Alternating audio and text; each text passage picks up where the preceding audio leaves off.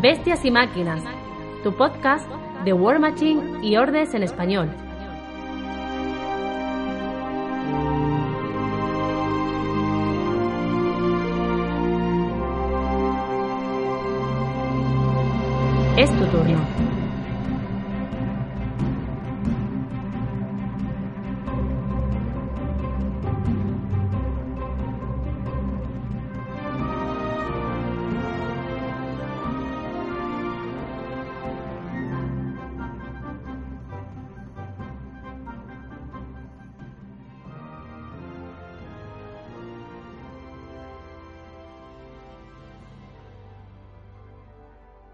Bienvenidos al segundo episodio de vuestro podcast dedicado a War Machine y Ordes, titulado Bestias y Máquinas. En primer lugar, agradeceros a todos el feedback que nos habéis dado, el apoyo, la divulgación, todo, eh, a través de Twitter, por Facebook, por iVoox, por todos lados. La verdad es que ha sido a gusto y sobre todo en el sentido de que hemos recibido ideas, sugerencias que nos van a hacer construir mejores episodios. En este sentido me gustaría comentaros que el episodio de hoy va a tener una estructura diferente. Vamos a empezar por unas noticias para ver e informarnos un poquito sobre la actualidad de nuestro hobby a nivel nacional e internacional. Una vez terminemos con ello, nos adentraremos en bueno, el, lo que es el, el título de, este episodio, ¿qué es War Machine? Eh, ¿De qué va? ¿Cómo funciona? Bueno, pues vamos a dar las nociones más básicas, haremos una revisión de las facciones diferentes que corresponden a cada versión, a War Machine o a Ordes, y con ello creemos que podremos iniciar un poco aquellos que se acerquen al podcast pero no sepan de qué va este juego, ¿no? Eh, que ese es, al fin y al cabo, nuestro objetivo, la difusión y la divulgación de este hobby. Luego más tarde eh, vamos a tener una entrevista con Auros. Auros es eh, bueno un gran jugador de War Machine aquí en Sevilla, perteneciente a Concilio Escarlata y tengo la suerte de haber que haya sido mi mentor. Eh, lo poco que sé se lo debo a él y cada vez que jugamos es una masacre, pero bueno, suelo aprender rápido. Así que esperamos que también que sea de vuestro agrado. Y finalmente vamos a, a terminar con, una, con un relato con una, con una buena eh, interpretación, esperemos que os guste, sobre un antiguo escrito que aparece en MK1 sobre una conferencia de historia de, de Gabriel Parrish. Bueno, dicho esto, si os parece, vamos directamente a la, a la acción. Y en ese sentido, eh, vamos a dar la, la, el inicio lo vamos a marcar en los torneos. ¿Cuáles son los torneos que están por venir? Por si os queréis apuntar, queréis pasaros, queréis informaros. Bueno, pues este va a ser vuestra plataforma para anunciaros o para pedir esa información, si queréis. El 8 de abril eh, tenemos el torneo de War Machine en Shark Games en Málaga. Este torneo tiene cuatro rondas, el precio es de 10 euros. Eh, empieza todo a revisarse a las, a las ocho y media eh, todo lo que sería listas con comprobación de jugadores que están allí y las listas se van a jugar según el formato Divide and Conquer. Esto, esta noticia la tenéis colgada en la página de Facebook de nuestro podcast gracias a la gentileza de Jaila que además ha aprovechado para retarnos. Y bueno, yo puede que por ahora lo tenga difícil, pero si me es posible para el mes que viene quiero tengo pensamiento de basarme por, por Málaga y al menos si no gano eh, seguramente podré tener nuevas amistades allí y bueno, aprenderé mucho. Luego, el día 21 de abril, nos encontramos el 3HTMC Spring 2018 en la cafetería restaurante del club Sicoris de Lleida. Este torneo lo organiza la, eh, la asociación Alea Lleida. Os voy a pasar a resumir un poco lo más importante. El último día para pagar y enviar las listas son eh, el viernes, eh, bueno, es, son las 23.59 horas del viernes 13 de abril de 2018. Debéis enviar todas las listas a la dirección de correo warmachine@aleayeida.com. Además, si podéis indicar que tenéis algún tipo de intolerancia o alergia alimentaria, porque ellos cuando tengan que organizar lo que viene siendo el tema de comer, eh, bueno, pues tendrán que saberlo, pues es mucho mejor. Eh, como no se sabe si eh, eh, sacará algún tipo de actualización importante en la aplicación que sirve para, para crear tus listas, llamada War Room, eh, como no se sabe si va a sacar algún tipo de aplicación posterior al 13 de abril, hay que tenemos que deciros que tendréis hasta eh, realizar, al 19 de abril para realizar cambios posteriores. Sin embargo, comentaros que esas eh, modificaciones que realicéis tienen que hacerse en las 48 horas siguientes a la actualización de esa War Room, de la última actualización de War Room, perdón. Y por último, comentaros también al respecto que el único motivo para que se modifique la lista tiene que ser porque haya habido un cambio en la War Room, ¿vale? Finalmente, para ir completando la información de este torneo, deciros que no se pueden cambiar ni Warcasters ni Warlocks, que podrás modificar hasta un máximo de 25 puntos de la lista y que todas aquellas reglas que se estén testeando en el CID o en el CID, como prefiráis, eh, y que no sean oficiales, no se podrán aplicar. Eh, por tanto, ya sabéis, si tenéis más dudas, eh, ellos dejan un enlace a la explicación y además han hecho un vídeo para explicar un poco el sistema de emparejamiento que se va a seguir. Por tanto, no tenéis excusa para escaparos a Lleida y allí pues poder echar una agradable jornada eh, jugando nuestro juego favorito. Y bueno, sabéis que la semana pasada tuvimos Adepticon 2018, en el cual Privater Press ha sacado novedades. Dos, eh, por un lado, dos miniaturas exclusivas. Una, el busto de la comandante Sorsha de Kadov, de, perdón, Sorsha de Cador, y luego una miniatura de la chica de jinete de cohetes, que bueno, realmente si podéis echarle un ojo eh, a, la, a cómo Dallas Kemp, que es el pintor de cabecera de Privateer Press, cómo ha pintado el busto de la comandante Sorsha, la verdad es que es impresionante. En cuanto a las novedades últimas, eh, han sacado una oleada nueva de miniaturas para Crix Aquí encontraremos los Black Ogrun Ironmongers de, de esta facción y también la nueva versión de Yusica Bloodtongue. Eh, han sacado también una Misery Cage, en fin, eh, podéis echarle un ojo mm, visitando la página web de Privater Press. Y ahora vamos a ver un poco los resultados que se han dado en, los torneos del Adepticon. Eh, mirad, ha habido dos, eh, como dos, bueno, ha habido varios formatos. Nosotros vamos a enfocar a lo que sería el formato normal y al formato de los Masters. Eh, en la primera jornada del, del normal ha triunfado Brett Fogel llevando Minions. Después, segundo ha quedado Davis Messer. Que lleva Mercenarios, y finalmente Justin Du, que ha llevado Protectorado de Menoz. Los escenarios se jugaron a 75 puntos, siendo estos Outlast, Recon the Pit y Breakdown. En la segunda jornada, Brett Vogel repitió el liderato y en segundo lugar aparece un jugador de Clicks, Eric Kohn. En la tercera, Tom McLaughlin lleva, llevando Scorne. Los escenarios que se jugaron de nuevo fueron a 75 puntos con eh, Spread the Web, Standoff y Breakdown. El primer día de los Masters Day eh, encontramos como figura a Tim Banky llevando su sangre troll, en segundo lugar a Matt McWaters con su Skrix y a Jacob Van Better con su Legión Everblight. Los escenarios se juegan a los 75 puntos, siendo estos Breakdown, Outlast y The Pit. Y finalmente, en el segundo día del Masters Day, encontramos en, la, en lo más alto a Matt McWaters con Krix llevando dos listas, una en The Black Industries liderada por De, Negra 2 y una Slaughter Fleet llevada por Agacia. Luego en segundo puesto aparece Tim Banky llevando a Trollblots y en tercer lugar a Jess Carmack que por supuesto llevaba Legion. Los eh, eh, puntos a los que se jugaron fueron 75 y los escenarios fueron Breakdown, Outlast y Recon. Y desde aquí, desde la lejana de Estados Unidos, pasamos a España, pasamos a Barcelona Masters, que se jugó el 17 de marzo de 2018 y aquí encontramos en la clasificación, en lo más alto, Adrián Ramos, que jugaba Ciris.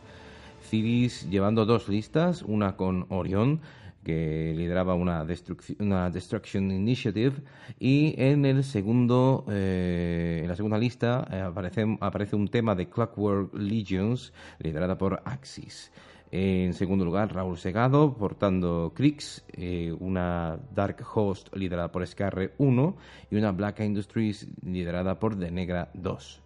Y finalmente Andrés Suárez en el tercer puesto aparece con Menoz, llevando a Amon Azarraza eh, pues como jefe de una Creator's Might. Y en segundo lugar a Vindictus, que era el líder de una Exemplar Interdiction.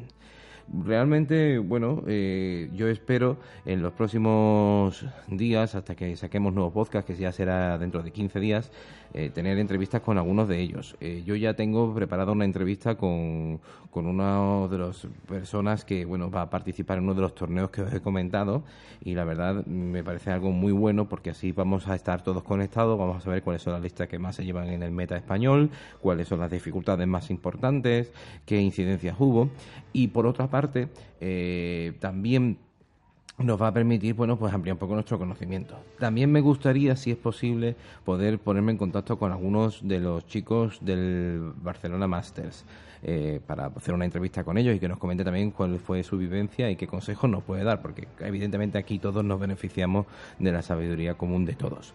Así que bueno, por mi parte, eh, yo creo que esta sección, si os gusta, la vamos a aplicar más veces. Eh, por eso vamos a hacer las, el, episodio, eh, los episodios en 15 días para que dé tiempo un poquito a la regeneración. Y ya sabéis, todos aquellos que vayáis a organizar torneos o que tengáis en mente hacer un proyecto parecido, por favor poneros en contacto con nosotros porque nosotros estamos más que encantados de ser el amplificador que lleve esa, esa información a todos los lugares de la geografía española. Eh, por tanto, aquí estamos, chicos. No, no lo penséis más y, y eh, echarle valor. Bueno, con esto hemos terminado esta sección de noticias. Vamos a pasar ahora a desgranar un poco de qué va War Machine. Uno de los comentarios que realizabais por las eh, redes sociales era el hecho de que era difícil para alguien que se acercase al juego saber de qué va esto, el trasfondo y la mecánica. Bueno, hoy vamos a empezar un poco a explicar de qué va el juego y más adelante, si es necesario, eh, pasaremos a hablar del trasfondo a nivel universal, a nivel general. ¿De acuerdo? Bueno, pues vamos con ello. Os dejo con un poco de música y empezamos con qué es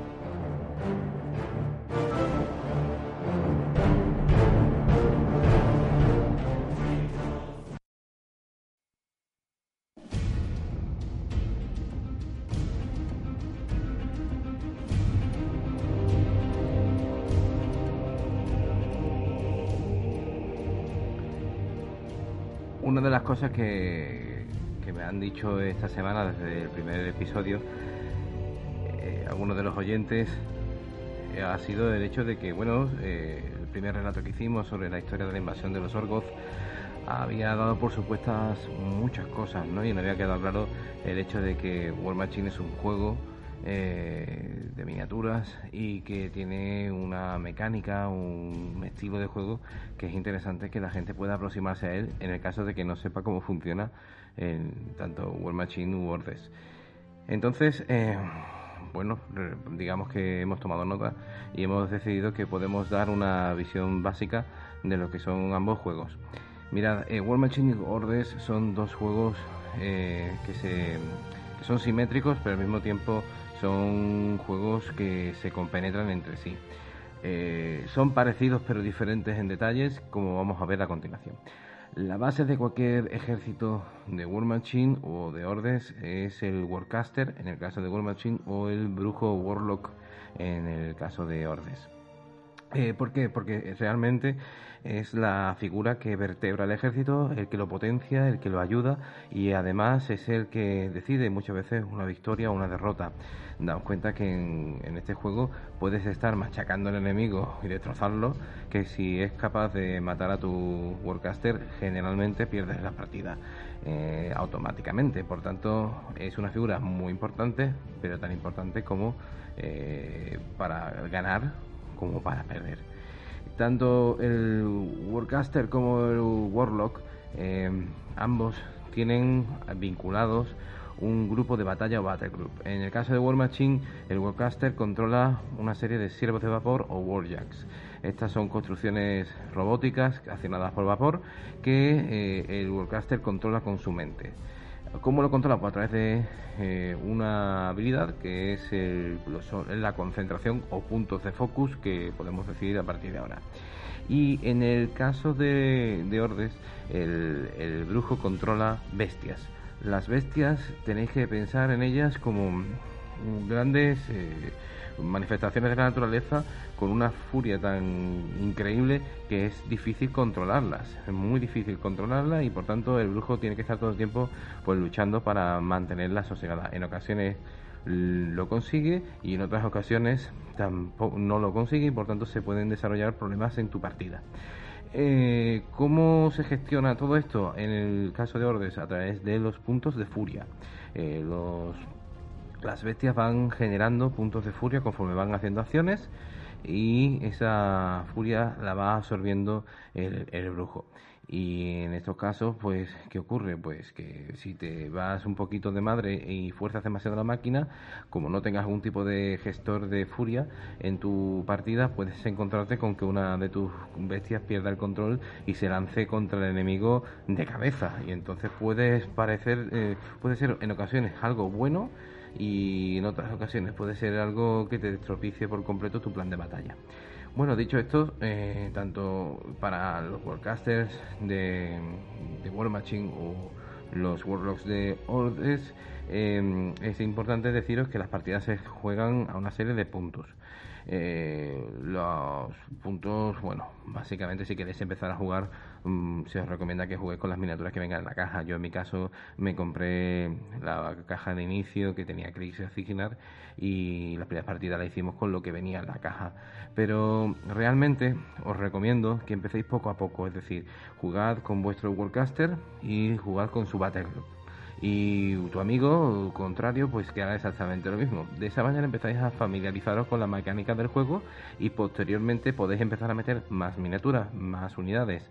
Podéis meter un solo, un solo es un personaje que generalmente suele ser un individuo, pero puede ser un grupo también de individuos que tienen algún tipo de habilidad especial y que puedes eh, incluir en tu ejército hay infinidad de personajes en, en, este universo y no me voy a poner aquí a contaros nada, pero hombre, eh, yo voy a tirar un poco para, para, mí, para lo que me gusta, ¿no? Yo soy jugador de Menoz y en este caso un solo pues podrían ser eh, pues el iniciado Tristan Durant, ¿no? Que es un personaje con su historia y su trasfondo, pero que eh, efectúa labores de solo en, en las listas en las que juega. Y luego encontramos eh, otra categoría que serían las unidades. Las unidades son básicas en este juego y dependiendo muchas veces de la, del tema que elijas, ya hablaremos de ello, pues bueno, eh, las unidades tienen un peso u otro, habrá unidades que puedas incorporar u otras que no. También hay que añadir a esta lista dos tipos de, dos categorías más, una los ingenios de batalla eh, que son construcciones fantásticas que, aportan algún tipo de beneficio a tu tropa, a tu ejército, y luego los eh, mm, como attachments o añadidos, que suelen ser pequeñas mejoras de unidad o de personajes que se pueden comprar con sus puntos correspondientes y que por tanto pueden hacer que, tu, que esa unidad concreta pues se potencie de alguna manera.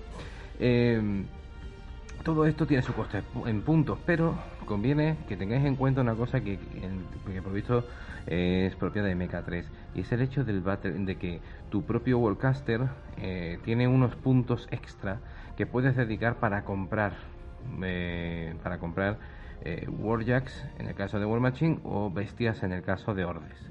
Eh, eso es, como una reserva especial. Hay personas, hay Warcaster que tienen hasta 30 puntos eh, y tú puedes comprar eh, Warjacks o bestias hasta 30 puntos. ¿Y qué pasaría si mm, de repente tu combinación de Warjacks o de bestias se excede? Bueno, pues esos puntos sobrantes eh, se restarían de lo que se consuma del resto de lo que es el tamaño de la partida. Es decir, si consigues, si gastas dos puntos más, pues ya sabes que vas a tener 73 eh, puntos menos de tropas para poder, eh, va a tener 73 puntos de tropa, perdón, para poder emplear. Y también al revés, hay ocasiones que puedes eh, encontrarte con que tu, tu, tu Warcaster pues no hace, tiene hasta 30 puntos, hasta 29 puntos, 28 puntos de Battle Group y no hace falta usarlos todos. Entonces, bueno, eso es importante para que lo tengáis en cuenta. Eh, porque eh, realmente la configuración de, un, de una tropa, perdón, de una lista de, de War Machine Words eh, depende mucho de que conozcas el carácter de tu Warcaster, de qué palo va. Os recomiendo el artículo que vamos a escuchar eh, después con Auros, que os va a servir para estos comienzos tan difíciles. Y en función de ello, pues que elijas tu lista. Ah, desde hace un tiempo a esta parte eh, se ha puesto de moda el, desarrollo de los temas. ¿Qué son los temas? Los temas, cada facción va a tener pues entre cuatro, tres, cuatro, cinco temas diferentes que van de la siguiente manera. Eh, están relacionados con el trasfondo de esa facción y representan pues, distintos tipos de ejércitos que pueden darse. Pueden ser ejércitos más mecanizados, sin infantería, pueden haber ejércitos con más infantería y sin apenas mm, ningún tipo de elemento mecanizado, o bueno, eh, con más infantería acorazada o más infantería ligera, en fin, eso es infinidad. Mm, por ejemplo, eh, vamos a analizar el vamos a analizar el caso de Menoz. Menoz tiene cuatro grandes cuatro grandes eh, bloques, cuatro grandes temas. Eh, primero, la Exemplar Interdiction, que es un, tipo de, un tema que prima sobre todo el uso de eh, templarios, de, caballeros mm, cruzados, de mucha armadura, que bueno, realmente se caracterizan pues eso, ¿no? Por ser muy duros, pero lentos y por tanto son, es un tipo de tema que suele sufrir bastante para llegar al contrario, eh, pero cuando llegan lo hace y, hace mucho daño. ¿Qué significa este tema? Que tú tendrás que seleccionar de entre una lista concreta de unidades para poder formar ese tema. Y si consigues determinados puntos eh, de miniaturas, pues puedes conseguir bonus o algún tipo de ventaja especial. Por ejemplo, si consigues 25 puntos de tropa tal, pues podrás contar con un solo, una figura de solo gratuita. ¿No? O bien eh, podrás eh, incorporar un mercenario gratuito. En fin, eh, dado cuenta que tenemos aquí infinidad de combinaciones. Dentro de Menoz también está el, tema Creators Might, que prima especialmente el uso de lo que serían las, eh, los, los warjacks, en este caso, es muy mecanizado. Luego podemos entrar también en The Faithful Masses, las masas leales. aquí el tema es diferente. Aquí, sobre todo, lo que se te pide es que busques un tipo de, ejército basado en infantería muy ligera, eh, barata, eh, pero sobre todo busques sobrepasar al contrario, pues con tanta, mm, podemos decir, carne de cañón. Y luego también pues, puedes encontrarte otro que sería el tema de los defensores del templo de la llama, que que en este caso pues prima el uso de, del fuego, ¿no? Menoz, una de las características, ya veremos, de su forma de juego es el uso del fuego de Menoz, que hace que por tanto haya muchas miniaturas que estén armadas pues con algún tipo de lanzallamas o de lanzaranadas que hace bastante daño a distancias contrarias. Luego, dicho ya esto, mm, si os parece, vamos a comenzar un poquito a ver las características de... Bueno, bueno, bueno, pero perdón, perdón, perdón, no se nos podía olvidar, aunque después eh, Auros nos lo va a comentar, tanto los Warcasters como los Warlocks tienen una característica o dote. ¿eh? Y esto es muy importante que lo tengamos en cuenta. ¿Por qué? Porque eh, esa dote puede cambiar la partida. Yo no voy a adelantaros mucho de lo que dice Auros, pero digamos que es algo que se hace una vez por batalla, con unas condiciones concretas, y suceden hechos, bueno, hechos que no son habituales en las partidas y que pueden decantarla eh, si la utilizas en el momento eh, adecuado y en el momento justo. Eh, para en este, para ello no hay una dote. La dote no hay un tipo de dote, digamos, están todas relacionadas con la con el carácter de tu Warcaster. Hay Warcasters que son más defensivos, por tanto sus dotes suelen ser más defensivas, y hay otros que son más agresivos y por tanto la dote es mucho más violenta. Dicho todos estos aspectos, y evidentemente hay muchas cosas que podríamos comentar, muchos aspectos que podremos decir, pero que el programa tiene la duración que debe tener, eh, me gustaría pues hacer un PC, una especie de, repaso para eh, todas las facciones a ver cómo, cómo van, ¿no? En este sentido me gustaría recomendaros de la página, veterana página de Wargames Cargar, pues los análisis que, ha hecho Rafael eh, sobre las distintas facciones. Yo básicamente voy a comentar un poco más de, ellos, ¿no? Eh, vamos a empezar con Cignar. Cignar, digamos que es un ejército que tiene mucha variedad. Tiene tres ramas principales. Una podríamos decir que sería el ejército puramente de Warjacks, heavy metal. Eh, en el que, eh, bueno, por trasfondo, Cignar es el país, la nación más próspera y que tiene un mayor desarrollo tecnológico, tanto en la tecnología de Warjacks y del vapor como la tecnología eh, eléctrica.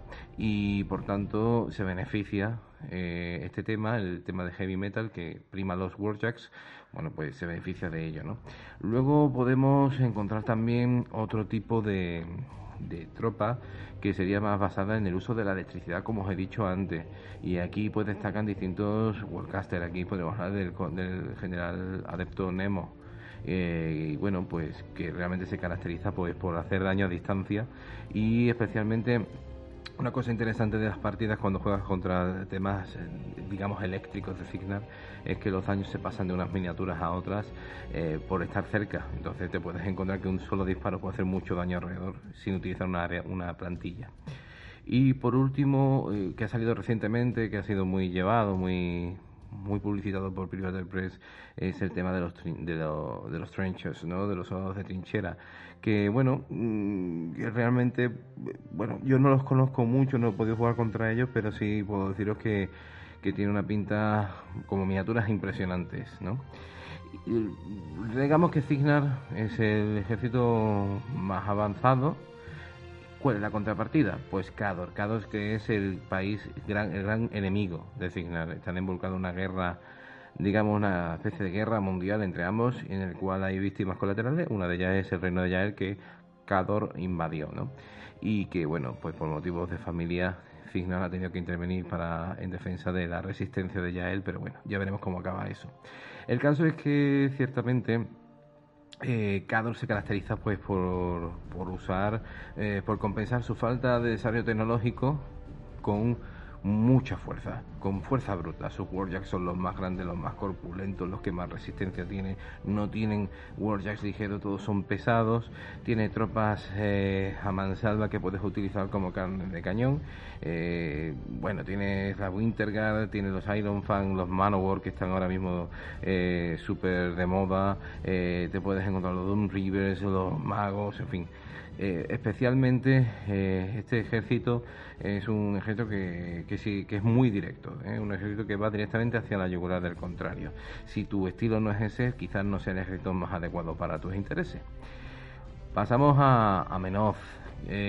a nivel de juego, como se cita en el artículo de Cargar, a nivel de juego Menoz aparenta, bueno, desarrolla lo que es un país reciente, con muy poco tiempo de, existencia, y por tanto sus ya suelen ser un poquito más eh, atrasados en el sentido de que carecen de determinadas características que hacen a otros Warjacks mejores, como por ejemplo la defensa o la armadura.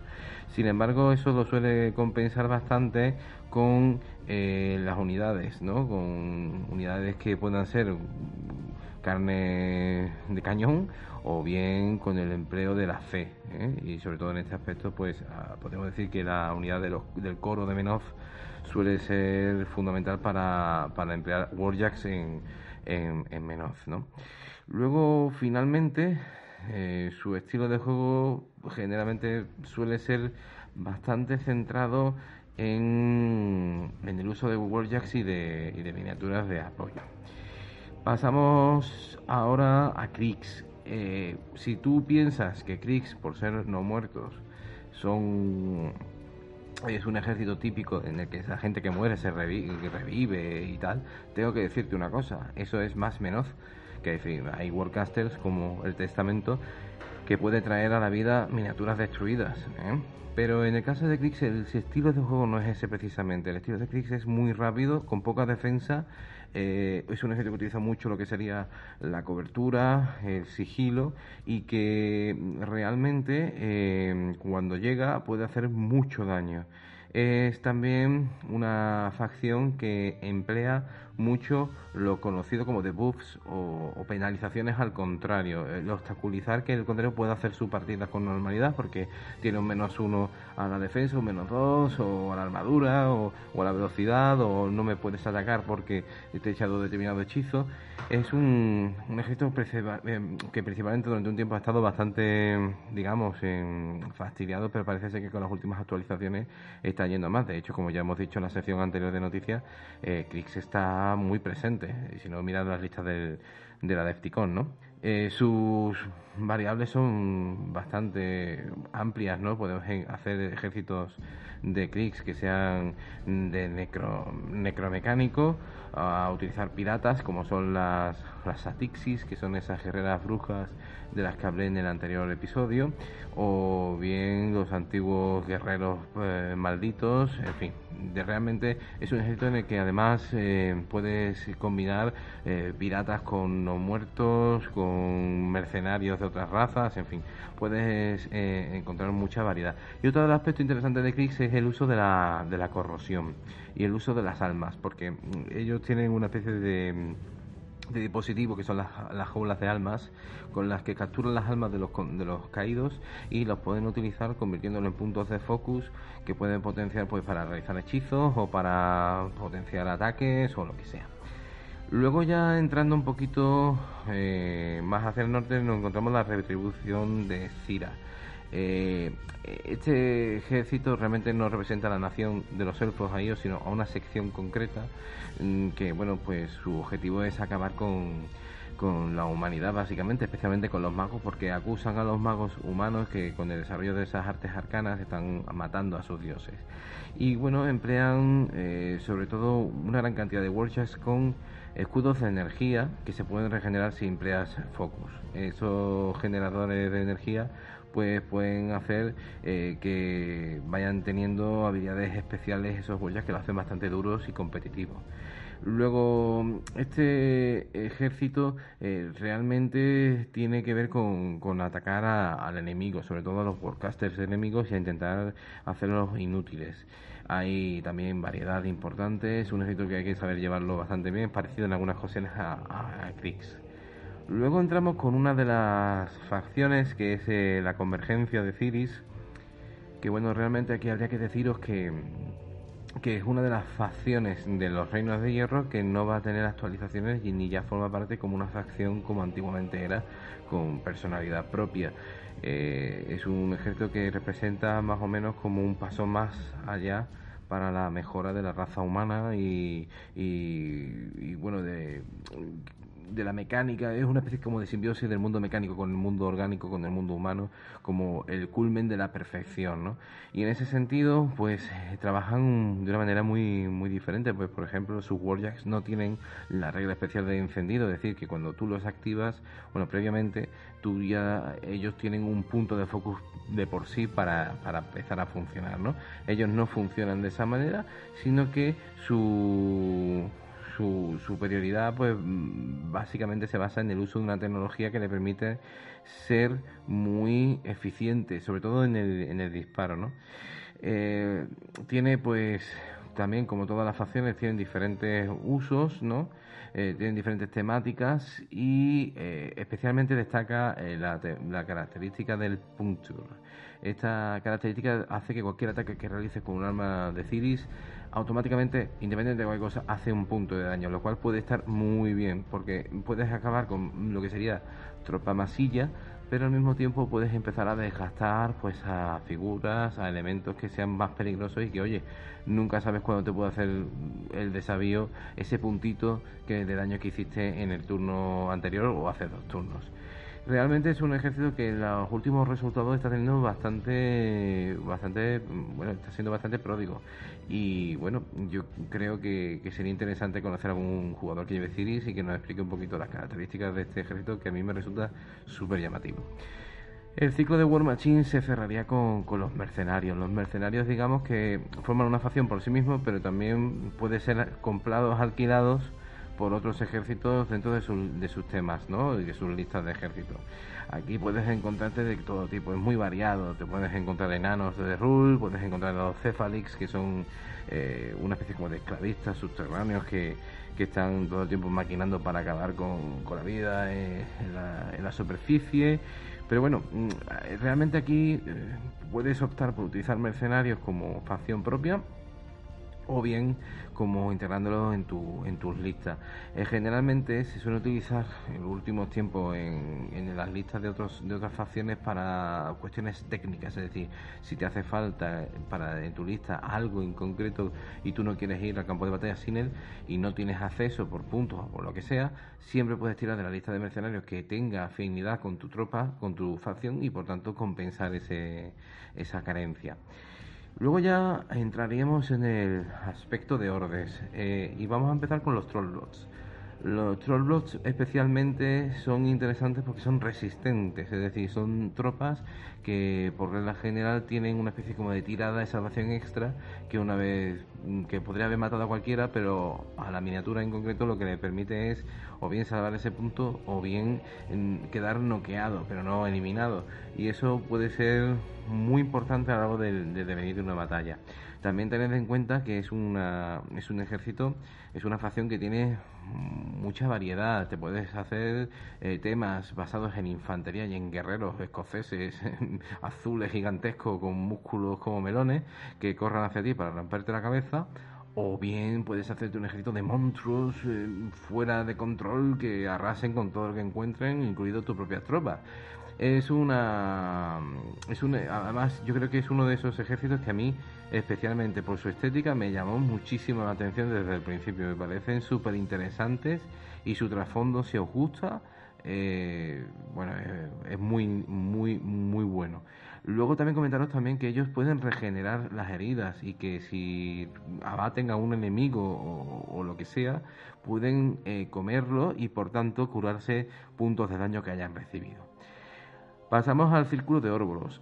El Círculo de Orboros es uno de esos ejércitos que por su trasfondo, que lo he descubierto hace poco y lo he leído con tranquilidad, me ha parecido fascinante. Digamos que es el ejército, la facción que busca el equilibrio de fuerzas entre Menoz, que es el dios del orden y de la civilización, y luego el dios de la de, bueno de los salvajes el que cambia las cosas el Burum del volador no y como no quieren que ni uno ni otro vuelvan al plano mortal pues hacen lo que tengan que hacer con tal de evitarlo no en este sentido podemos decir que es un ejército muy móvil y que ataca especialmente en los momentos clave. Tienes que seleccionar mucho el momento en que vas a golpear y cuándo te vas a retirar. Y además emplea mucho la escenografía.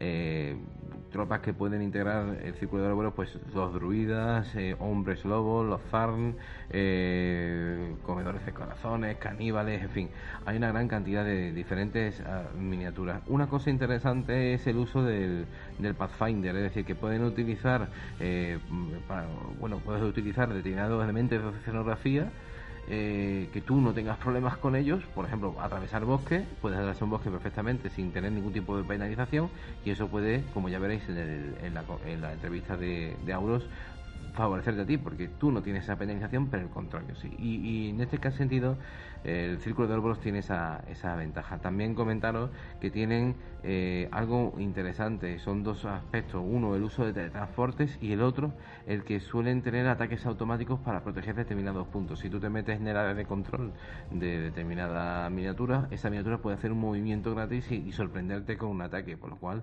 ojito con, con esta facción. Pasamos a, Legion of Everblight, o la Legión Devastador, o Plaga Eterna, como queráis. Eh, digamos que estos son elfos del norte, de un tipo llamado Nis, que los pocos que sobrevivieron, pues consiguieron escapar de, del poder del dragón hijo de Toruk, el dios, eh, el dios de Krix.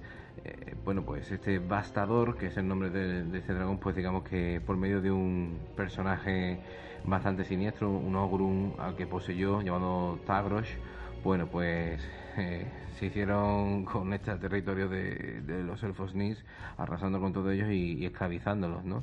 Realmente este ejército tiene una característica interesante y es que no tienen ojos, es decir, pueden ver sin utilizar ojos y eso hace cosas interesantes como por ejemplo pueden ver muchísimo mejor que lo normal, pueden ignorar terreno, pueden eh, además eh, utilizar eh, a sus bestias para, para, para, bueno, pues para, digamos, como no tienen alma, pues no pueden ser atacados por determinados tipos de, de hechizos o de, de, de, habilidades que tengan otros el, enemigo.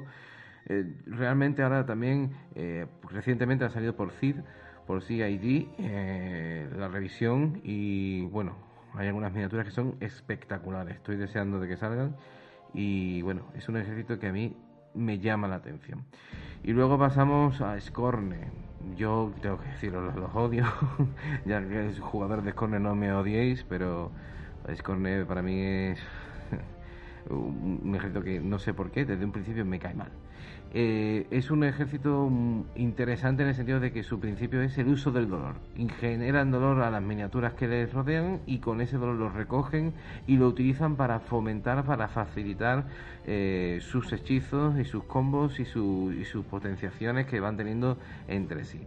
Eh, en virtud de ello te puedes encontrar pues miniaturas que pueden hacerse daño a sí mismas o a otras y bonificar a, otras a otras que están cerca y especialmente eh, son muy interesantes cuando eh, tienes que, que utilizarlos como, bueno cuando tienes que sufrirlos eh, con determinados ataques. Y especialmente destaco varias varios hechizos un hechizo de mortality que ya, lo, si no lo habéis conocido ya lo conoceréis yo lo he sufrido muchísimo, y también el ataque quirúrgico que les permite a determinadas unidades de su ejército y solos, pues bueno, pues tener el control eh, preciso de dónde atacar y por tanto e, evitar la armadura del, contrario. Finalmente eh, pasamos a hablar de los minions. Los minions serían el equivalente de los mercenarios en War Machine. Bueno, pues los minions son eso en el mundo de Ordes. Y aquí, pues, aquí la variedad es es increíble, ¿no? Aquí hay desde cerdos, eh, cerdos que van eh, con, con, arcabuces, hay eh, cocodrilos, hay hombres pez, hay, en fin, aquí hay de todo y más. Y por supuesto también lo podéis emplear para aspectos técnicos de vuestras propias facciones, que oye, que siempre puede venir bien. Y la más reciente mm, que ha salido hasta ahora son los King. Los King es como digamos si tú recogiese a la niña del pozo, la con la dama de la curva, Frankenstein, los gremlins, todo eso metido y el y también pues lo llevan el exorcista y bueno, lo que tú quieras lo metes ahí dentro porque representan ese aspecto paranormal, ¿no? Representan esas almas que, no quieren acabar dentro de los controles de Menoz o, de, o, de, o del Burm y por tanto pues están por ahí vagando y hacen sus manifestaciones en el plano real aquí con una ligazón especial con, con un personaje de con un Worldcaster de, de Cador que parece ser que es que la, que los ha convocado. La característica principal de este ejército de pesadilla es el hecho de que tienen minidotes, eh, conocidos como arcanos. Eh, al contrario que, los, que todas las tropas que hemos dicho, que todas las facciones que hemos dicho hasta ahora, los Green King desarrollan su estrategia en base a elegir tres arcanos, que se activan en función de lo que haga el enemigo. Es decir, no tienes una dote que tú convocas en un momento, ya la gastas y la usas a, plena, mm, a pleno rendimiento, sino que a lo largo de la partida tú puedes utilizar estos, estas mini dotes que vienen a contrarrestar algo que haya hecho el contrario. Por ejemplo, imaginemos que el contrario daña una bestia tuya. Pues en ese momento puedes utilizar uno de los arcanos que diga que tú puedes utilizar en concreto esa, ese arcano. Y realmente es algo novedoso en, en War Machine y en, y ¿no? Bueno, pues eh, espero que esta revisión general, si ha habido fallos, por favor, hacémelo saber. Dado cuenta que mi, objetivo, lo que yo pretendo, no es la profundidad, sino lo más básico. Para que todos aquellos que estéis interesados en meteros en este juego, bueno, pues que tengáis esa posibilidad y podáis disfrutar de, de este maravilloso juego que es un War Machine y Ordes. Así que bueno, vamos a pasar a la siguiente sección. Vamos a ver todo esto en profundidad, pero no conmigo sino con Auros, que es mi mentor y además un magnífico jugador de World Machine y Ordes y también como persona.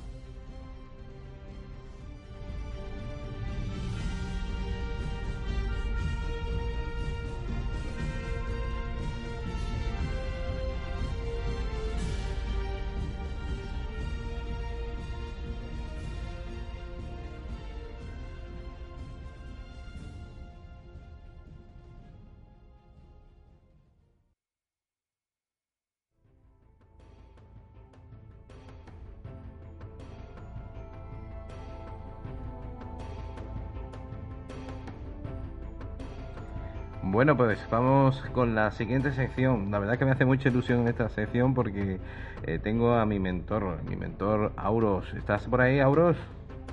Hola, Mariadus, aquí estoy. Me honras.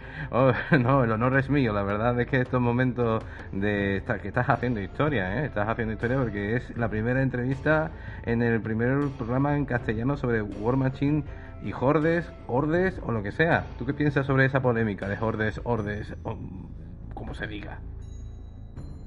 Pues mira, yo pienso que si lo vas a decir a la española, lo dices a la española y si lo quieres pronunciar bien, lo pronuncias todo bien. el tema de mezclar pronunciaciones ahí me suena un poco raro, pero vamos, que, cada uno lo pronuncie como quiera, es lo que pienso yo. Bueno, pues creo que esta era la parte más importante de la entrevista. Muchas gracias por... No, hombre, broma. bueno, pues vamos a ver, Lauro. Eh, el motivo de, de, que te haya invocado es que, bueno, recientemente eh, tuvieron la amabilidad eh, los miembros de World Matching España, entre los cuales estás tú, eh, de integrarme en ese cónclave prohibido. Y, claro, pues tengo ahí una, un acceso a personas que saben muchísimo de World Machine, pero claro, es que yo la primera persona que he conocido que sabe World Machine y de Ordes y de todo es a ti y claro, pues digo, la primera entrevista tiene que ser a él. Y bueno, vamos a hacerte un par de preguntitas antes de que empieces ahí a explicarnos lo que sabes sobre táctica, sobre en este caso despliegue, que es el tema que has elegido tú.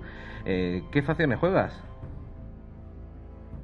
Bueno, pues la verdad es que mis facciones tienen como cada una su propia historia dentro de, de mí como jugador. Y es que, bueno, yo empecé con Kados, supongo que como todos por, por el rollo de, de tener unos robots grandes con, con, hachas y que pegasen, sí, ¿sabes?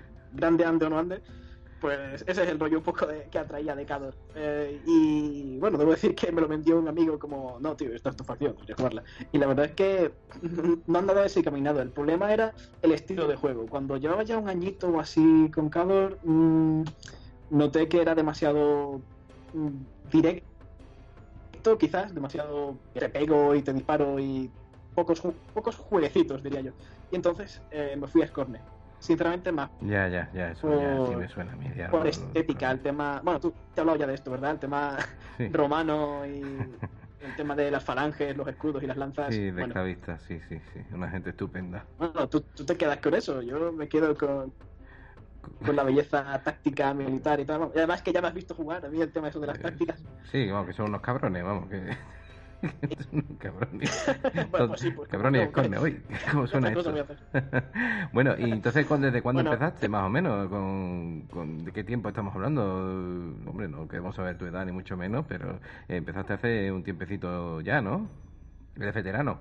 Bueno, depende. Si, si nos comparamos con, con algunos de los maestros que hay en World Machine España, pues no mucho. Empecé hace cuatro años, que era un tiempo raro porque al menos en, en, el meta de Sevilla había habido un gran declive a partir de que dejaron de traducir los manuales. Y mm. bueno, ahí me vino un antiguo miembro de, de, del, del, meta de Sevilla, mi amigo, mi amigo Samu, que me empezó a hablar del juego, me enseñó las ilustraciones, me enseñó cómo funcionaba el lore, bueno, y el, el tema del lore a mí me dejó realmente cautivado. No, el lore es cojonudo. El lore sí, es cojonudo. Eh, y aparte que él lo había hecho bien, primero me hizo jugar una partida de, de Reinos de Hierro de, de Daños and Dragons de 3.5 y después dijo, pues hay un juego de miniaturas y bueno, me enganchó perfectamente. No, la verdad el es que el juego es, que... es, estupendo en ese sentido, el, el, lore atrae y te engancha y luego ya pasarías al lado oscuro, ¿no? Supongo. Totalmente, vamos. El que entra, sale, le cuesta salir. La destrucción masiva de todo tipo de formas de vida sobre un tablero de mesa, también conocido como War Machine. ya ves.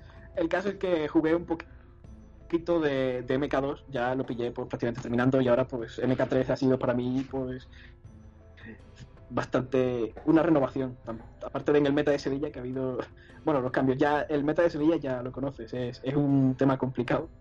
Complicado, complicado como que... Pero bueno, nosotros, nosotros no, no, no, nos vamos a rendir, ¿no? No, no, no. Es que el, el, espíritu de este podcast es el de señores, vamos a, vamos a echarle pelotas y vamos a tirar, bueno, ya sabes, play like, like, like you've got a pair, ¿no? Eh, juega como si tuvieses pelotas. Dime, dime, dime. Estamos al pie del cañón, te lo agradezco. Sí. Hombre, tenemos que intentar a eso, ¿no? Movernos un poquito. De hecho, ya nos han retado desde Málaga. ¿Qué clase de sevillanos somos que nos dejan que reten desde, desde Málaga y no y no respondemos, por favor? En fin, eh, nos estamos No, de- quizás desviando un poquillo. Saludos, Jaida. Eh, tu reto no quedará sin respuesta. Ya desde aquí te lo decimos. De parte de tu amigo Auros y de tu amigo Mediados. Bueno, eh, querido amigo, mentor, hoy nos vas a hablar sobre sobre despliegue, ¿no? Que quizás es la parte más compleja de este juego y a la que quizás se le echa menos atención. Coméntame. Sí, eh, precisamente cuando, cuando me comentaste de, acerca de temas que se podrían hablar, este fue el primero que me, que me vino a la cabeza porque en mi tiempo de, de press ganger que estuve en Sevilla mm, me di cuenta que a la hora de enseñar a la gente a jugar, eh, bueno, el despliegue, que es algo que en todos los wargames se tiene que hacer, ¿no? Tienes que poner los muñecos en la mesa, eso, eso es así. Pero había una serie de, cuestiones que, resultaban muy raras a algunos, ya viniesen de otros juegos o, fuesen nuevos. E incluso a, jugadores que llevan un tiempo con este juego les veo hacer cosas que quizás no es lo que querían hacer realmente. Entonces, por eso ha sido el primero, el primer tema del que quería hablarte. Eh, bueno, por empezar, por algún punto, porque realmente todos los aspectos del despliegue se, se mezclan unos con otros, empezaría con la, coloca- la colocación del caster. Y es que es muy fácil pensar que el caster donde está más seguro es, es en la parte de atrás del despliegue. Esto ya lo he hablado contigo, ¿verdad? Sí, sí, sí. Te iba a decir ahora mismo que eso me suena a mi idea. ¿Te suena? Sí, sí, sí.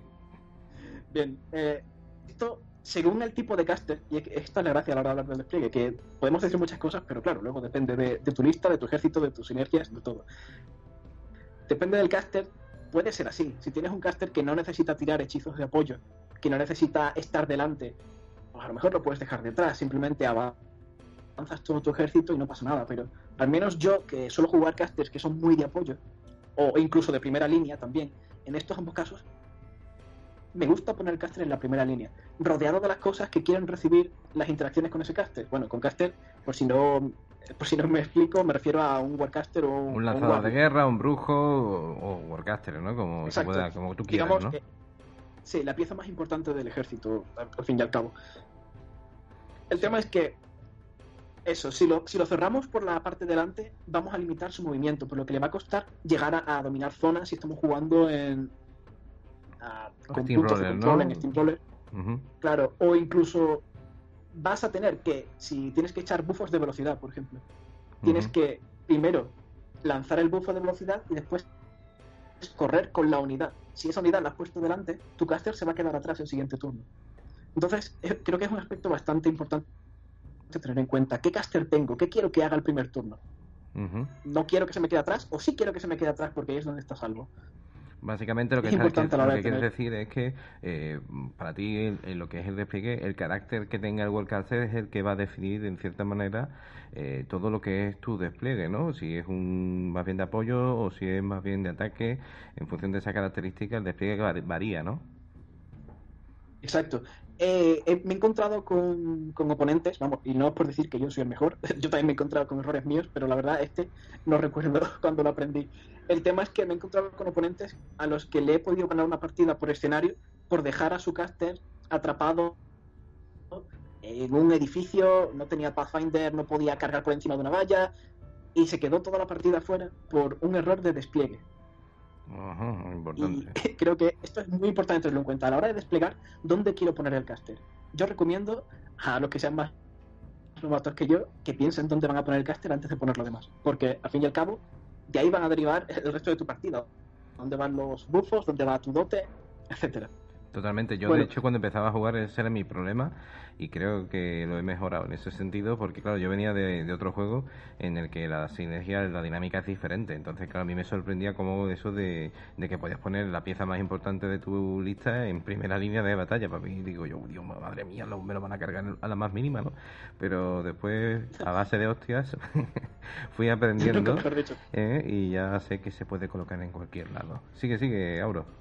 Sí, vamos, yo con, con esto, con los casters de apoyo, me suelo encontrar colocándolo en la primera línea junto al Battle Group, avanzando y después girando el facing, lo justo, el encaramiento, para poder tener línea de visión con aquello a lo que le quiero tirar el bufo, que ha quedado detrás mía, pero no pasa nada, es muy difícil que te pillen la espalda en el primer turno. Entonces tiras ese bufo y tu unidad ha recibido el bufo y puede activar ahora, teniendo seguro que va a llegar más rápido o que va a tener Pathfinder, depende del bufo que hayas echado. Eso es lo que pienso respecto al tema del caster, pero claro, el tema del caster ahora se entrelaza con un montón de de, de sinergias, ¿no? más. Claro, em, por ejemplo, estás jugando Steamroller, ¿qué escenario? ¿Te interesa ir segundo o primero? Sinceramente, esto creo que habría que dejarlo para otro, otro día que hablemos de Steamroller en concreto. Y deberíamos centrarnos un poco más en el despliegue en tema, de forma general. Bueno, por decirlo, Steamroller, si no me equivoco, Auros es como, podemos decir, como ese eh, portfolio, digamos, de escenarios dedicados especialmente diseñados para, para lo que es el torneo, ¿no? Y Exacto, sería el formato competitivo del juego. Y que cada año cambia, que se van revisando y, bueno, pues la dinámica va cambiando de, podemos decir, de edición de edición de esto, de, esto ¿no? De Steamroller, ¿no? Eh, sigue, sigue, no te quiero interrumpir mucho. No, no, lo que quieras. Tú eres el director. Eh, de hecho, el Steamroller eh, también se somete al, desarrollo integrado de la comunidad, al CID. CID, exactamente. Ha, estado en revisión hace poco, si no lo está ahora, la verdad. Ya sabes que ahora mismo estoy un poco liado y he desconectado un poco de este tema. Pero bueno, em, creo que a la hora de explicar, si sabes más o menos lo que tienes que hacer con el caster, tienes que echar un vistazo, incluso también también a la hora de desplegar el caster, por supuesto, a la escenografía que tienes en el terreno. Eh, cuando, cuando, tienes una escenografía, eh, no tienes un obstáculo ni tienes un arma, tienes cualquiera de esas dos cosas según tu lista y según la lista del rival. Tú tienes una lista que ignora bosques, ponle un bosque en la cara al rival. Tienes una lista que ignora agua, ponle el agua en la cara al rival. Y podrás aprovecharte de eso, podrás utilizarlo para fastidiar sus planes. En los últimos metros, ¿no? Digamos, ¿no? Como en los últimos metros antes de llegar a, la línea del enemigo, pues tener algo que, que, tú, a ti no te afecte y a él sí, ¿no? Para obstaculizarle y... Claro, eso, eso es lo que tienes que buscar. Claro, entonces aquí también afecta el tema del primero y segundo. Tienes que valorar eh, cómo te afecta los escenarios a la hora de puntuar y cómo te puedes beneficiar de, la escenografía. Digo esto porque el que elige ir primero eh, tiene más posibilidades de llegar antes a las zonas pero el que va segundo elige dónde despliega. Entonces puede hacer mejor, eh, puede aprovecharse mejor de la escenografía en ese sentido, ¿no? O puede tirarle la escenografía a la cara al rival si, si elige un lado que está menos perjudicado, o sabiendo lo que hace tu lista, te pone esa complicación. Entonces eso es lo que tenemos que pensar. ¿Qué unidades tenemos que se pueden aprovechar de la escenografía o qué unidades tiene el enemigo que se puede comer esa escenografía? Creo que estoy estableciendo cierto orden, pero al final eh, las prioridades. Sí, son, al final se, queda lo básico, lo más importante, ¿no? O sea que... el, despliegue que es una cosa que se hace muchas veces así a la ligera y es media partida. ¿eh? No, no, eh, la verdad, mm, hombre, esto hay, había otros juegos también que, que el despliegue era la fase, sin ser fase, más importante de, de los juegos, ¿no? Y en World Machine y Ordes está clarísimo que la, la circunstancia es la misma. Entonces, para recapitular, el primer punto sería eh, el tipo de Worldcaster que lleves y en consonancia con su canaster, el tipo de despliegue que más te, interese para optimizar su rendimiento. Y en segundo, el carácter que tenga tu tu ejército, ¿no? En función de si es un ejército que, que tiene algún tipo de afinidad, pues por pasar por agua o por bosques o lo que sea, pues aprovechar esas circunstancias. Eh, más cuestiones que tengamos que saber, Auros. Bueno, pues eh, el tema de las dotes es algo que todos sabemos, que todos los Warcaster y Warlocks tienen una habilidad que se puede utilizar una vez por partida, puede determinar muchísimo la dirección que toma la partida al final. Y el despliegue también tienes que tenerlo en cuenta cuando vas a usar, es decir, cuando vas a desplegar tienes que tener en cuenta tu bote, dado que es algo que puede girar completamente la balanza. Doy fe de ello, doy fe de, ello. Doy fe de ello. Sí, sobre todo. en la última partida que jugamos, ¿te acuerdas que me sorprendió un poquito el Heraldo eh, cuando hicimos el, cuando convoqué bueno el, la dote y la verdad es que la partida dio un cambio de un cambio que fue increíble. O por ejemplo el, la dote de Tristan Duran no como soberano que la verdad que me sorprendió y, llevas toda la razón no sí. Bueno pues eh, mi punto es este. Tienes que, que tener en cuenta a la hora de desplegar la dote porque te puede cambiar eh, la partida. A la hora de tirar los hechizos las unidades. Las unidades, aprovechar la escenografía, pero incluso tu caster también se puede ver afectado por la escenografía. Y al mismo tiempo hay muchas dotes que son a nivel de terreno. Por ejemplo, poner terreno difícil en un área, ¿no? O colocar eh, nubes. Son, son dotes que no son nada raras. Hay que tenerlo en cuenta. Si, es decir, ya estamos mezclando aprovechar la escenografía con qué Warcaster tengo. Aquí es donde te digo que se entrecruza un poco la cosa. Si tú vas a usar una dote de lanzar nubes y tienes, por ejemplo, eh, dos de tres nubes, por, poner un ejemplo, ¿no? Eh, piensa que las nubes las puedes colocar dentro de un área, pero las puedes separar. Entonces, puedes utilizar eh, elementos como nube, una casa, otra nube. La casa va a ocupar más que una nube, pero sobre todo si coges el conjunto, tienes tres elementos que bloquean línea de visión totalmente pegados. Es decir, tienes un enorme elemento que bloquea línea de visión. Tienes que tener muy en cuenta en qué lado quieres que caiga esa casa o qué orientación quieres que tenga tu ejército o el enemigo respecto a esa casa, ya sea eh, elementos de escenografía ofensivos como hazards o, o, sean defensivos como nubes o bosques. no sé si... sí, sí, lo que tú creo que entender es que puedes hacer un buen uso de, distintos tipos de, escenografía que te puedan pues crear como una especie de super muro, por lo que he entendido, digamos, que tú puedas orientar, colocar en la manera en que puedas obstaculizar la línea de visión del enemigo o bien su avance y al mismo tiempo pues a ti darte tiempo pues para hacer otro tipo de, maniobras en la, en la partida, ¿no? Exacto, entonces, un recopilatorio rápido de lo que he dicho hasta ahora sería, ¿qué puede hacer mi caster con mis unidades a la hora de desplegar que, me pueda molestar? Si voy a tirar un bufo de velocidad y me lo pongo delante, no puedo. Si tengo que llegar a la zona, no puedo. La escenografía, ¿cómo está? Vale, ¿qué, ¿de qué me puedo beneficiar y qué puede molestar a mi adversario? Y ahora, ¿cómo puedo yo aprovechar la, la escenografía más adelante con un dote o con una habilidad que tenga mi ejército para sacar provecho en la partida? Es decir, hay que pensar muchísimas cosas a la hora del despliegue. Y la razón por la que quería traer este tema es porque veo que eh, jugadores, eh, incluso con cierta experiencia, lo pasan un poco por alto. Yo considero que, ya te digo, para mí los despliegues son, son media partida.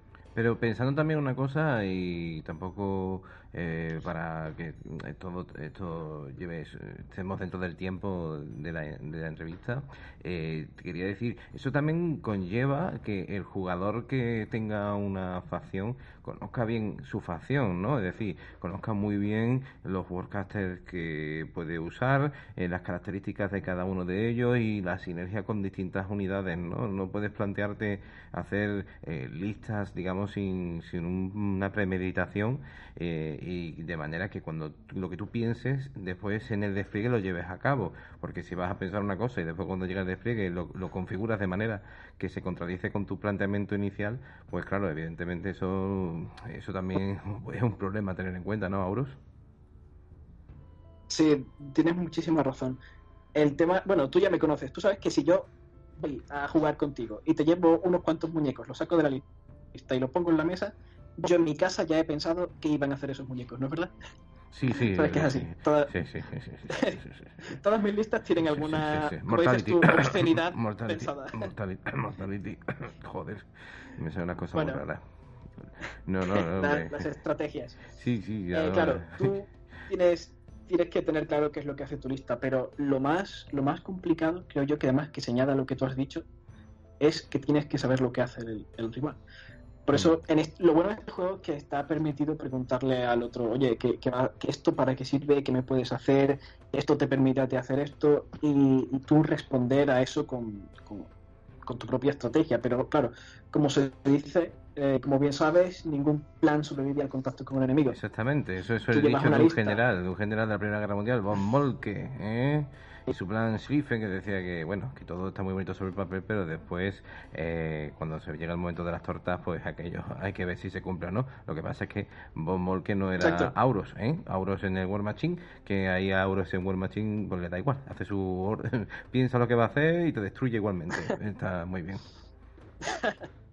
bueno, piensa que, que igual que eh, yo me puedo enfrentar a la Herminger y echarle un Mortality y que no valga Martyrdom, eh, me podría haber enfrentado a...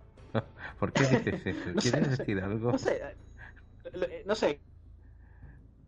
Ya algún día o algo, lo tengo en la cabeza. Vale, Pero vale, igual vale. puede ocurrir que me encuentre un ejército de. eh, tío, ¿cómo se llamaba el guardia que esté de menos que, que sin ser caracteres inmune hechizos? Eh, eh, el Indictor, ¿no? Eh, es Sí, el del escudo, sí. ¿sabes? Sí, sí, Bueno, pues imagínate que, que yo voy con, con mis casters de estos que tiran Mortality y me encuentro con un ejército de esos. Esa estrategia no sirve absolutamente para nada, tío. Sí, sí, sí. Porque no. Mortality. Entonces, eh, bueno, esos son el tema de los counter y los hard counters. Entonces, el despliegue puede afectar muchísimo también a, a este tema. ¿sí? Si tú tienes pensado un despliegue, en plan, bueno, el escena- eh, me voy a encontrar con entre 7 y 8 elementos de escenografía, tal y cual, yo sé que en, eh, en Parece que el skip está dando. voy o en tal tienda. Ahora a ver, estamos teniendo problemas ¿Eh? con el skip. ¿Me escuchas? Ahora sí se te escucha mejor. Dime, dime, dime. Vale, perdona. Eh, no, no sé por dónde se ha escuchado. lo Bueno, estábamos hablando de los, de los- de las counters, de las, de las contras. Podemos decir que hay ocasiones que las listas pues pueden funcionar bien con det- determinadas eh, listas contrarias, pero a lo mejor con otras no. En fin, eh, más Claro, entonces, por ahí. eh, uniendo esto con el tema del despliegue, ocurre que, que tú puedes llevar el despliegue pensado de casa, más o menos, incluso puedes anticipar qué tipo de escenografía puedes encontrarte allí, porque sabes eh, qué escenografía tienen en la tienda o qué escenografía tiene tu amigo que te va a poner en la mesa, ¿sabes? Y aún así, te vas a encontrar a lo mejor con una lista que cambia completamente tus planes, porque aunque tú te aproveches de la escenografía que te pone, él te puede, te puede cambiar algo. Sí, sí.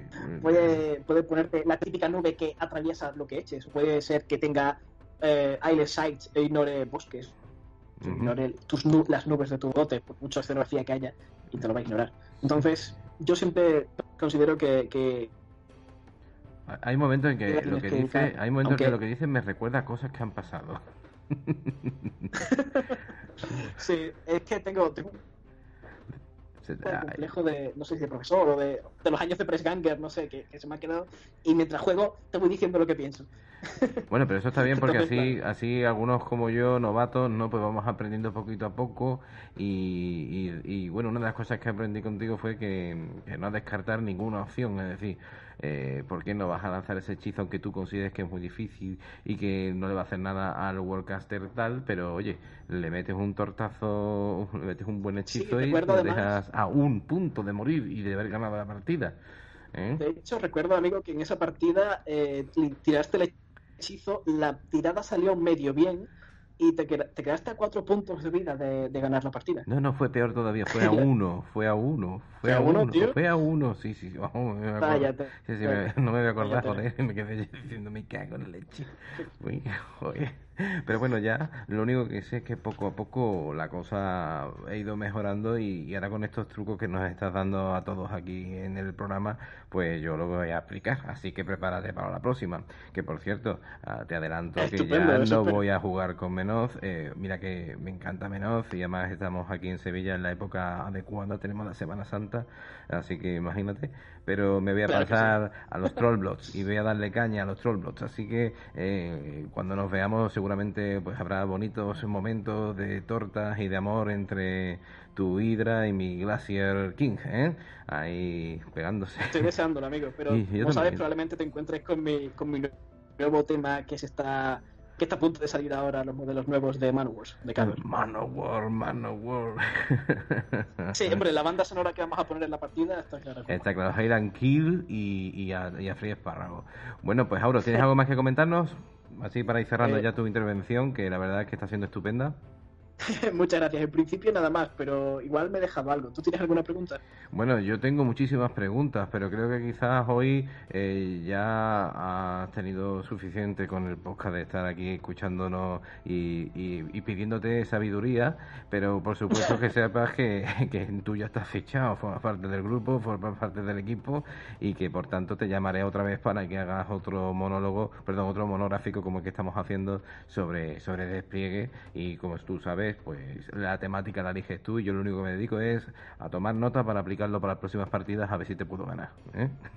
Muchas gracias, Meliadus. Entonces solo puedo decir que invito a los que estén escuchando el, podcast a que en los comentarios pongan las dudas que puedan tener y que se la, se la resolvamos los que estamos en el, en el equipo del podcast, que Eh, como sabes, amigo, no estás solo. Puedes contar con, Menos mal. con los colegas del concilio y con el, el concilio Escarlata. El concilio Escarlata, que tenemos que, que se tiene que poner las pilas, leñe, que se tiene que poner las pilas, que, que leñe, que está, la gente ahí, hombre, vamos a echarle valor, hombre, vamos un poquito ahí. Hombre, que bueno, espero, espero que esto sirva de llamamiento, tío. Yo, No, sabes que además, que sepas que, que estamos muy orgullosos de, de tu podcast, ¿eh? ah, pues muchas gracias, Así eso que siempre anima, ¿eh? siempre nombre, anima. En nombre del club te felicito y te pido que sigas adelante. Hoy pues me siento como casi como un miembro de honor, ¿eh? bueno, pues muchas gracias, Auros, ¿eh? eh gracias, próximamente un te placer. tiraré de nuevo de ti y abusaré de tu, de tu amabilidad, ¿vale? Venga, pues abrázate. Me Perdón, abra- un abrazo. Un abrazo, pásalo muy bien. Venga, hasta luego. Hasta pronto.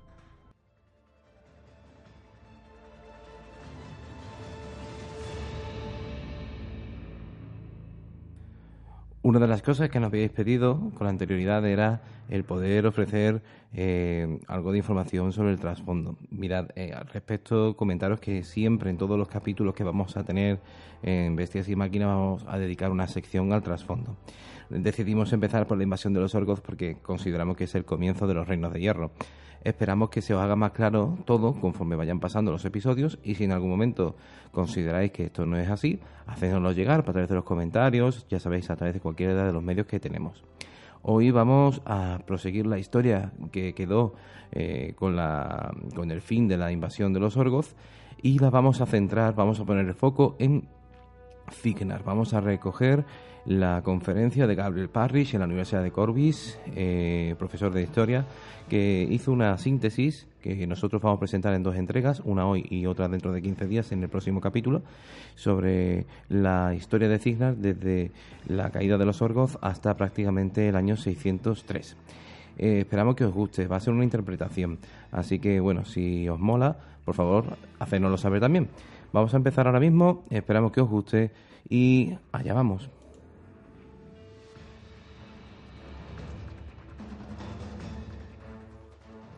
¿Por dónde llevamos? Ah, sí, la era posterior a la ocupación. La historia nos enseña que todos los imperios caen. La rigurosa segregación de los pueblos nativos perpetrada por los Orgoth y su predisposición a la violencia hicieron que la caída de su imperio fuera inevitable. Los habitantes de Imoren Occidental se unieron contra la larga opresión de los Orgoth y libraron largas y sangrientas batallas para expulsarlos. Finalmente, los Orgoth se retiraron a sus barcos y zarparon de regreso a sus lejanas tierras. Como ya sabéis, fue en suelo cignarita donde los ejércitos, las órdenes de magia e incluso los sacerdotes de Morrow y Menoth lucharon como hermanos contra su enemigo común en la más grande de las batallas de liberación jamás librada contra los Orgoth. Este tipo de unión no volverá a darse jamás, ni tampoco confío en ver en nuestros tiempos a los descendientes de aquellos héroes colaborando en armonía. En el año 202 después de la rebelión, al otro lado del canal, se firmaron los tratados de Corbis que establecieron nuestras fronteras. Nuestros antepasados separaron los reinos mediante fronteras similares a las de los Orgoth, pues aquellas regiones ya estaban unidas mediante carreteras y aduanas. Aquel día nacieron los reinos de hierro y Cignar era la joya de la corona. Los forasteros se burlan de este título, pero los cignanitas fueron los primeros en organizar el Círculo del Juramento, formado por aquellos que poseían el don de la magia. Fuimos también los que convencimos a los rulianos de que colaborasen con nuestros mecánicos para, para crear los primeros colosales, como ya sabéis. Los reyes de Cignar han sido guerreros y sabios, y uno de los más notorios en ocupar el trono fue el legendario rey Waldred el Dirigente. Aunque su conducta personal se tornó severa tras años de campaña contra los Sangre Troll, Waldred fue un rey bueno y justo. Las guerras de los colosales contra Cador fue el terreno de prueba de Waldred. Los relatos sobre su valor le granjearon el apoyo del pueblo, pero demostró ser algo más que un mero hombre militar. También era un negociador astuto, un hombre de estado consumado y un legislador justo. El rey Waldred estaba decidido a sofocar por completo la invasión de los norteños.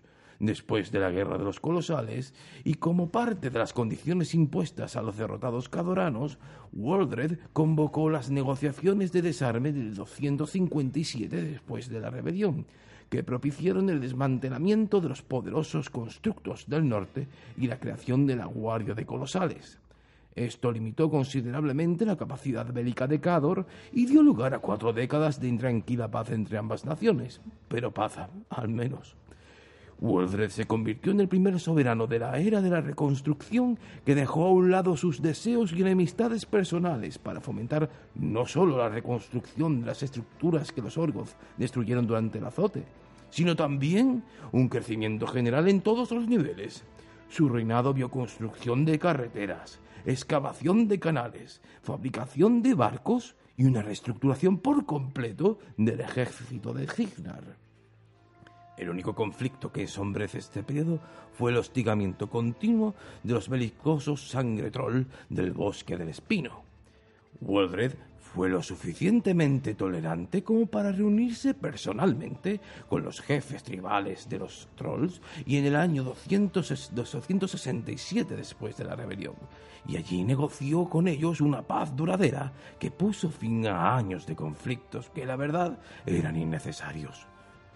La lucha contra los sangretroll había llevado a los generales a diseñar nuevas máquinas movidas por vapor.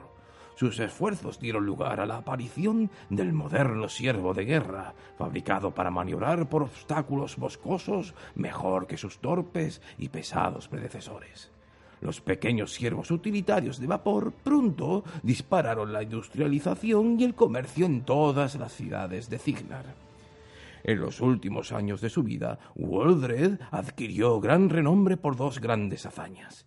Una de ellas fue la retirada de los colosales en el 286 después de la rebelión, y la otra fue la llamada cláusula de Waldred decretó que el pueblo de Cignar no tendría que soportar las crueles felonías perpetradas por otras monarquías, que a menudo degeneran en una situación en la que el hermano traiciona al hermano y el padre teme al hijo.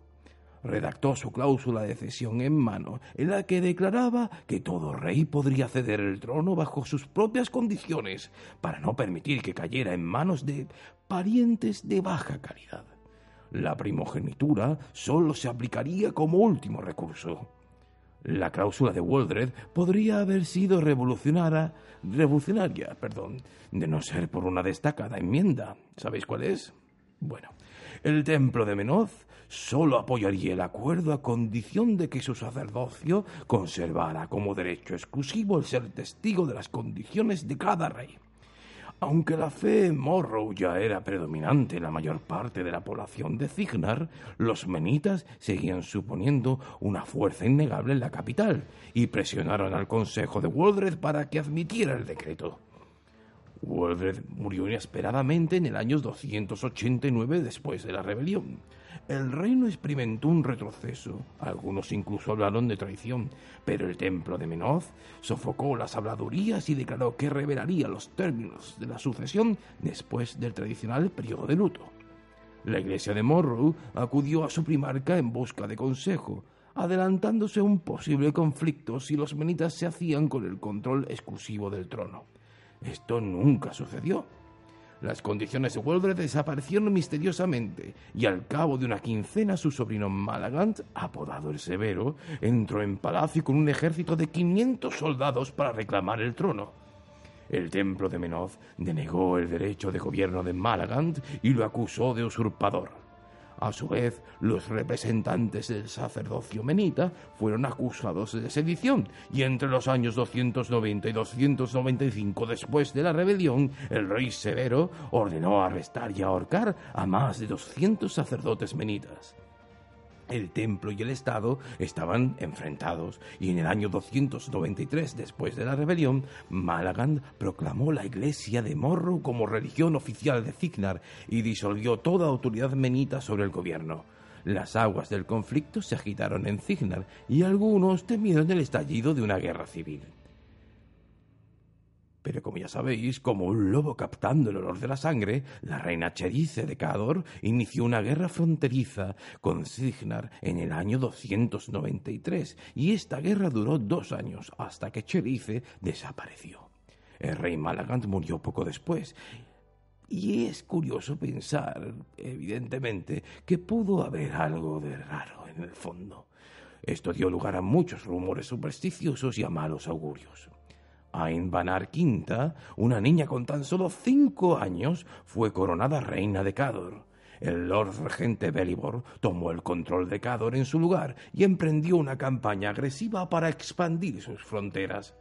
Lord Belibor era ciertamente cruel, pero también era astuto y taimado. Cuando una gran alianza de tribus bárbaras de las propias montañas del norte de Cador se lanzó al saqueo de sus tierras, el regente los convenció de que desviaran su atención hacia el sur. Persuadió a los bárbaros de que podrían conseguir cuantiosos botines y riquezas de los sureños.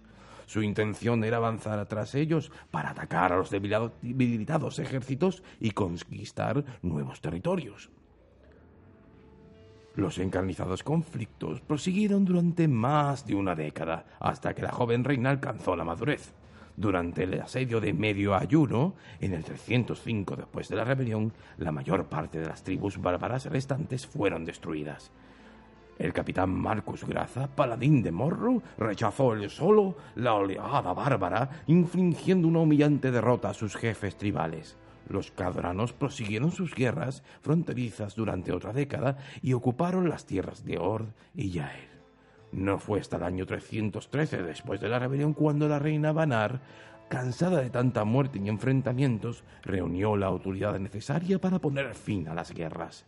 La traición de Lord Beribor y los bárbaros del norte habían provocado un desdén y una animosidad que aún perduran y las relaciones entre Cador y sus vecinos nunca han vuelto a ser pacíficas. Cador se anexionó una parte considerable de tierras en aquellos tiempos, incluida la ciudad antaño conocida como Rádavo, la actual puerto Bladovar. Las demás naciones deseaban la paz y cometieron la imprudencia de permitir esta transgresión con la vana esperanza de que los nórdicos se dieran por satisfechos. El templo de Menoz, tan fuerte en el pasado, luchaba por recuperar su influencia. Durante los siguientes 150 años, Cignar se convirtió en un polvorín a punto de estallar. Los menitas jamás olvidaron que habían sido retirados del poder por el rey Severo y sembraron cizaña en las calles. La corte cignarita condenó a los alborotadores, pero los menitas continuaron con sus operaciones en la clandestinidad. Vilipendiaron a la iglesia de Morrow y los acusaron de herejes contra la verdadera ley. En ambos bandos, multitud de inocentes perdieron la vida debido al incesante conflicto religioso. Pero estos enfrentamientos esporádicos no fueron nada comparados con el cisma que dividiría Caspia en el año 483 después de la rebelión. La ciudad oriental siempre había sido un refugio para las minorías meritas, y su principal representante, el visgodo Sulon, convocó un peregrinaje para que todos los menitas de Cignar se unieran a él. Decenas de miles de menitas respondieron a la llamada. Las masas se congregaron. Sulon se autoproclamó jerarca de la fe y tomaron el control de la Caspia Oriental, la parte de la ciudad que quedaba al este del Río Negro. Los enfurecidos menitas obligaron a todos los que no fueran de su fe a evacuar la parte oriental de la ciudad. Creyendo que se avecinaban disturbios, la Guardia Caspiana se preparó para dispersar a la muchedumbre, pero las intenciones de los menitas eran mortales. Millares de peregrinos se lanzaron contra la milicia cignarita y mataron a más de trescientos guardias. Doscientos años de agresiones dieron lugar a la guerra civil de Cignar. Se produjeron intensos combates en los que los fanáticos menitas arrasaron casi por completo los barrios fluviales de la orilla occidental de la ciudad de las murallas.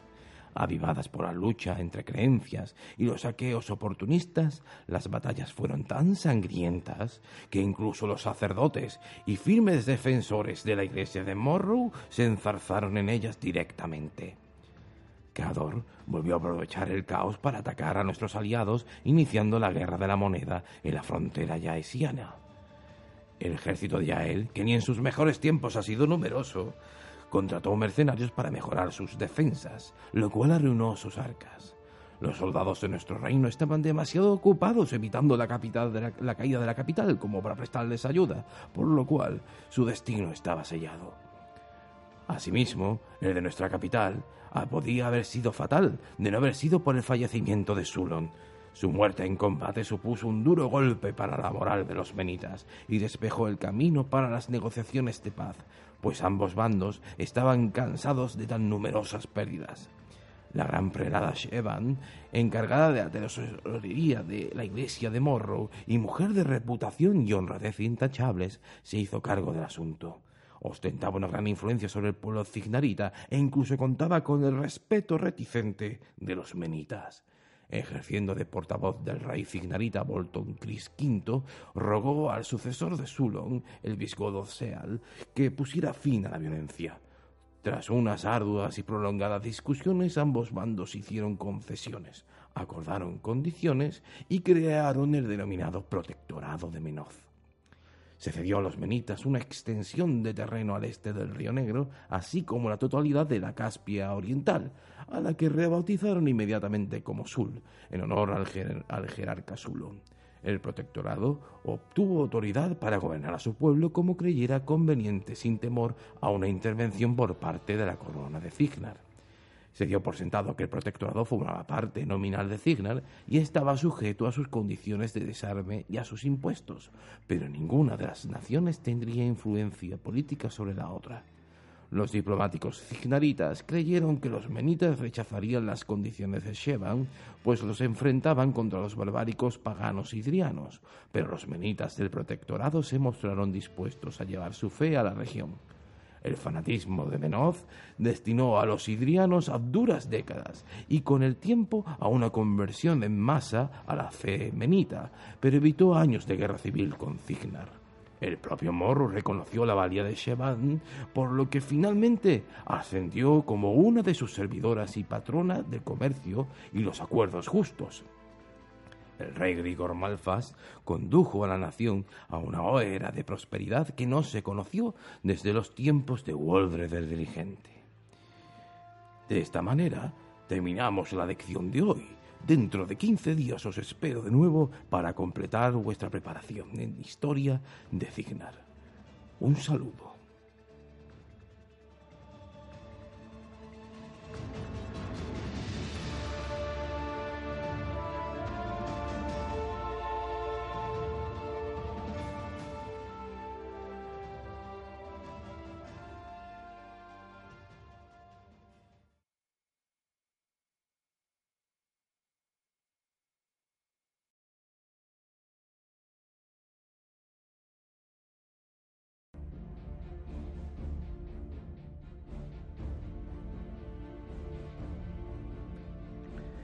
Pues ya hemos llegado al final del podcast, del episodio de hoy. Y quiero daros las gracias a todos, a todos los que habéis estado por ahí apoyando, comentando, criticando, aportando.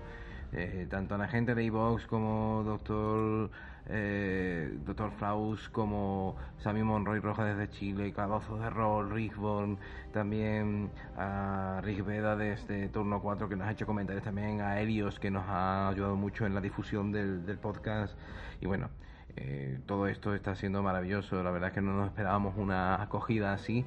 Y en nombre del equipo os doy las gracias. Eh, también comentar que eh, en menos de una semana hemos conseguido pasar los 50 suscriptores en la página de Facebook, ya sabéis, podéis encontrarnos en Facebook en la página Bestias y Máquinas Podcast, en iVox también, el mismo canal lo podéis buscar, en Twitter también ponéis Bestias y Máquinas Podcast y lo encontraréis eh, arroba B mayúscula, Y minúscula, M mayúscula, podcast. Eh, por correo electrónico bestias y máquinas arroba gmail.com y en YouTube también nos podéis encontrar, o sea que no nos podéis perder de vista. Y luego también no quiero terminar el capítulo de hoy sin hacer mención al, bueno, al grupo War Machine España que me ha acogido esta semana me han integrado en su conclave, como os he dicho anteriormente, y estoy muy contento. No esperaba que, esto llegase hasta este nivel de poder estar con gente tan, tan puntera en este juego. Y bueno, estoy muy contento, muy feliz. Y yo realmente lo único que deseo es que este programa os guste, que poco a poco vayamos siendo más, que lo difundáis por todos los sitios que podáis y que así podamos hacer eh, que, que este maravilloso Wargame que como dijo Enrique, con quien hice las pruebas de sonido en el día de ayer, eh, me dijo que, bueno, ese, como mecanismo de juego es el mejor. Y yo firmemente lo pienso. Estoy deseando echar partidas con, con mi mujer, empezando por Battlegroups, que vamos a echar unas cuantas partidas Cignar contra Trollbots. Ya os contaré cómo me ha ido, seguramente perderé. Y bueno, no me enrollo más. Que muchísimas gracias por estar ahí. Que os espero dentro de dos semanas, dentro de 15 días, que va a ser el periodo en el que vamos a irnos manejando. Y que, que bueno, que os espero entonces a todos vosotros al otro lado. Un saludo desde Bestias y Máquinas, yo soy Mediados y os digo adiós.